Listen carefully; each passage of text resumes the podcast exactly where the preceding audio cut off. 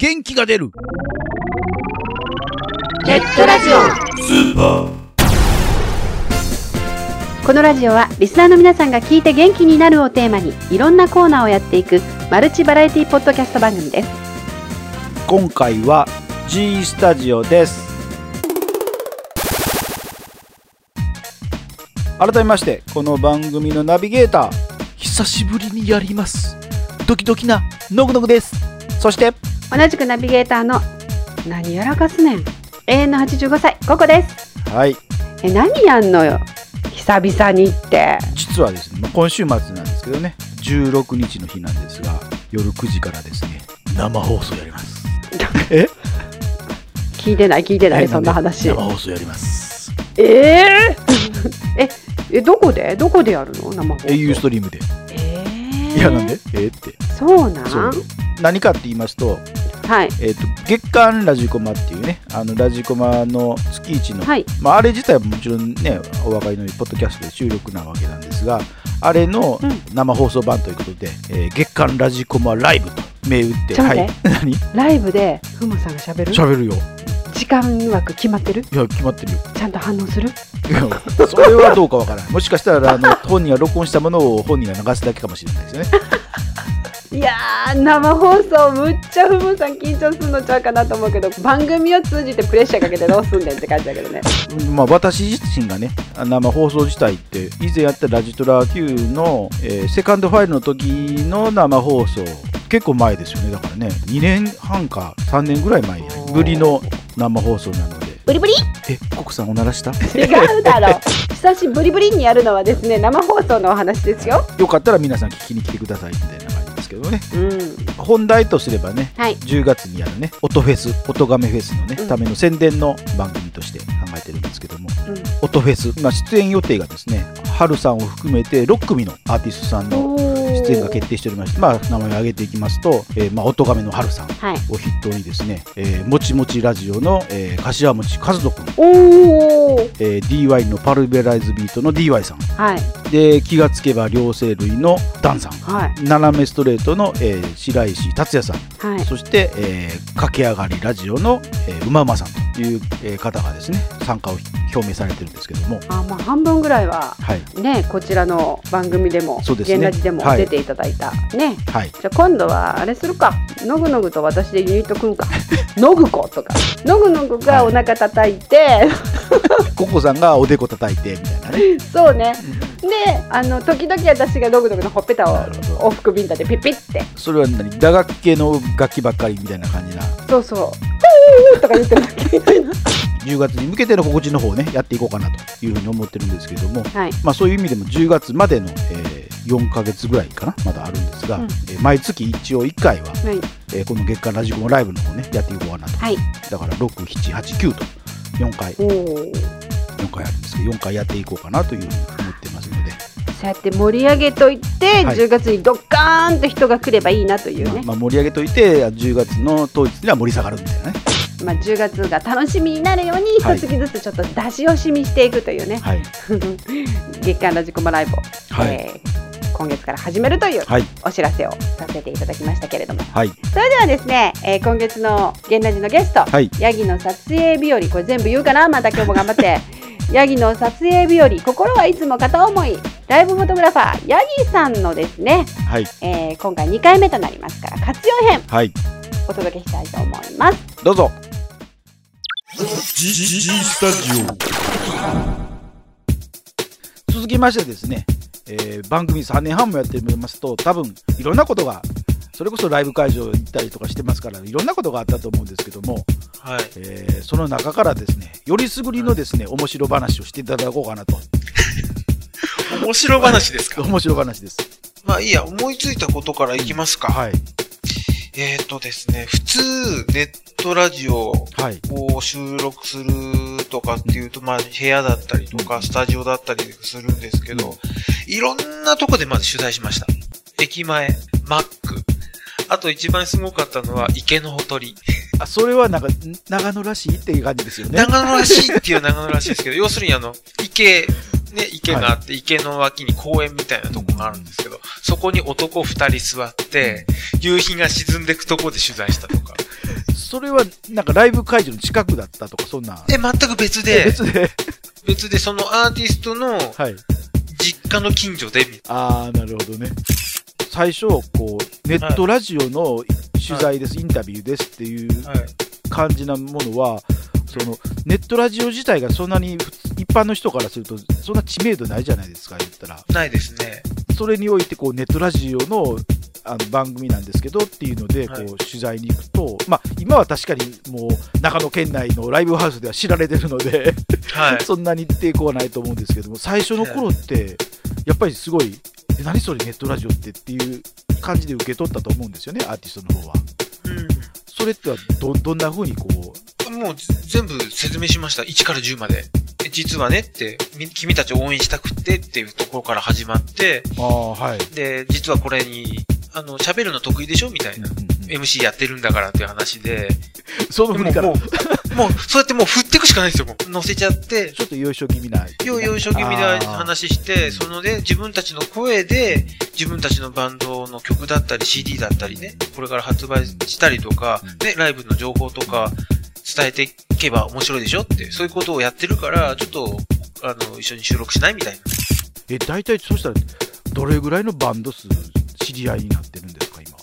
普通に前行った時80から90ぐらいパッと出てくるんじゃないですか、多分。おー。長野県でアマチュアのバンド活動してて八木さんの名前を知らなかったら潜りみたいな感じですよね。だから逆に、逆に言わせ、あれなんですけど、知り合いがとあるライブハウス行って自分のこ、ね、話をしてたとかって話したら、知ってる知ってるって言うけどう、ん。俺知らないから逆に。八木さんの方が有名人になってる可能性がすごい高いですよそれ。長野でやってるバンドは八木の撮影ビデオに出ればちょっと格上がるみたいな感じになるんじゃないですか？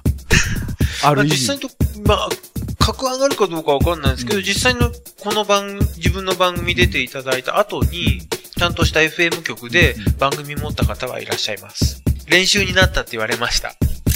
すごい面白いバンドがいたとか絶対ある気がするんですけど骨系の人がいたっていうのはびっくりしました。ライブ出てる時はそういう一面は出てないえ、もう、もう全面出してる。あ出してるそうそう。で、それで、まあバンドっていうか、あの、弾き語りっていうか、うんうん、一人でやってはいるんだけど普通にね、そのう、ん愛に対してる時は、その、普通に、その、ある程度その女性風な声で喋ってるわけですよ。それがライブで歌バーンってやると、男の声なんですよ。あーそれはそれでなんかちょっと意外な感じですよね一番最初ほんと聞いた時びっくりしました。えー、そうなんだ、みたいな。歌から入るとびっくりしますよね急に MC でそんな風になるとねそう、びっくりされます。あれ？みたいな。それは確かにインパクトありますよね風貌とかはどうなんですか？がっちりした、まあ髪の毛伸ばしててね、一応お化粧もしてるから、うんって思うけど、どう見ても、うん、ガタイは男かなってわかりますよ。あお化粧はされてる？りし、ししてるしてる。ちゃんと、あのね、おあの、爪にもいろいろなんかつけてたりとかして、ああみたいなえ。服装はそうすると？あんまりそこまで深く見なかったんですけど。まあでもそんな印象に残ってないってことはそんなにあの斬新な服装でもなかったってこと斬新な服装ではないです。エアー系はいなかったですか？あ、いないですね。けど、いますけどね、え、エアじゃなくてね、打ち込み系みたいな人はいますけどね、打ち込みで曲を全部、まあ要するにカラオケみたいな、オリジナルカラオケみたいなうん、うんうん作って歌ってる方いますけど、一人バンドでですね。人一人バンドみたいな感じで、またね、その方もね、笑えるんですよ、確かに。えどういう意味で？あの、そんなにねう、ん歌一生懸命歌ってるんだけど、そんなに歌うまくないんですよ、まず。えそれは言っていいんですか？大丈夫だと思います。本人も分かってますから。そういうえそういうとこを狙ってる？っていう人？多分狙ってると思います。それプラスアルファで、そのね、変な踊りするんですよ。ちょっと行っちゃってる感じなんですねそうそうそうそ。うあの、普段、要するにステージに立つ前のっていうかね、普段の格好も知ってるし、普段に話すときは全然トーン低いんですよ。ステージに上がると、キャラが変わったかの、180度変わったかのように喋り出して歌い出して踊ってるみたいな。なんか憑依したみたいな感じなんですねそうです。そういう方いらっしゃいます。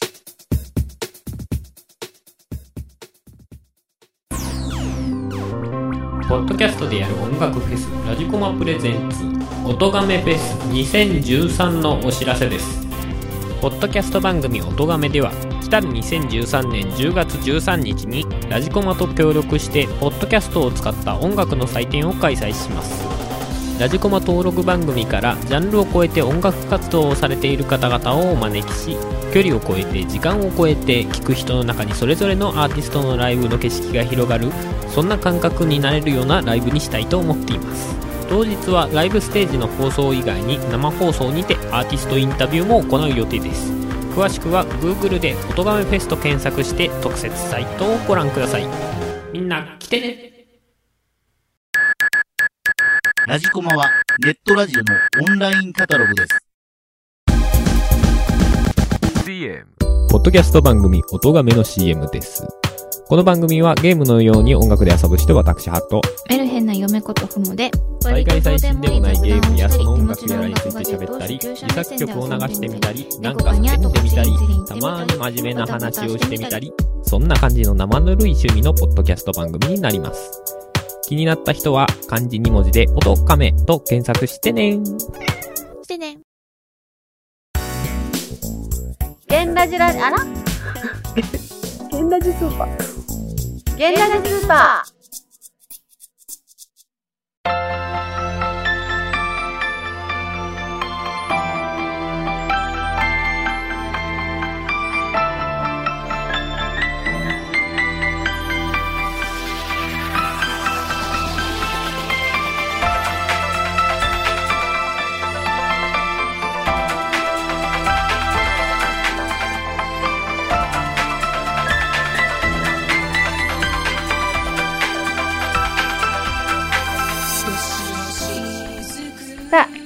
ヤギの撮影日和活用編ということで2回目を聞いていただきました。はい。G スタジオのコーナーでしたが、はい。いやだけどこういうなんかミュージシャンの人ってあのはい。ネットのことに長けてる人っていうのは、うん。すごいもうネット駆使して、いろんなところに自分を露出して、それこそ Facebook に登録したりとか、うん。うん。Twitter で随時そのうん。ライブ告知とからあの、ん。ライブ中とか、ライブ終わった後とかもつぶやいてみたりとか、それこそあのポッドキャストでうん。ね、うん上げてみたりとか、うん。